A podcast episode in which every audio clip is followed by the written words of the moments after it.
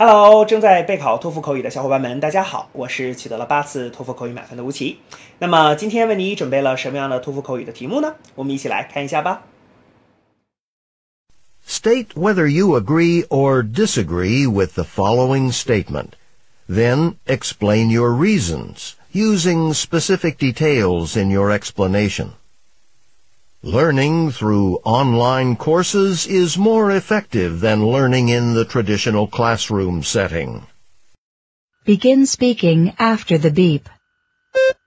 Well, um, I believe um, learning through online courses is just more effective. Because when taking those online courses, I could study whenever I feel best. You know, I am a morning person. So I can just take courses online in the early morning, like 6 o'clock or even 7 o'clock.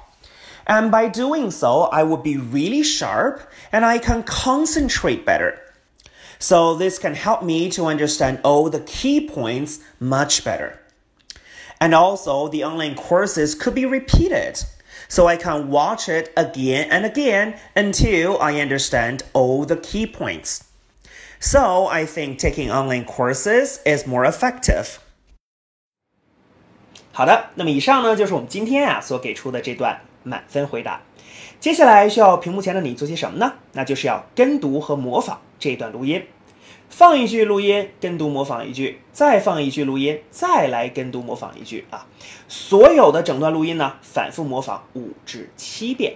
这样的话呢，相信屏幕前的你就可以掌握其中的单词、短语和句型。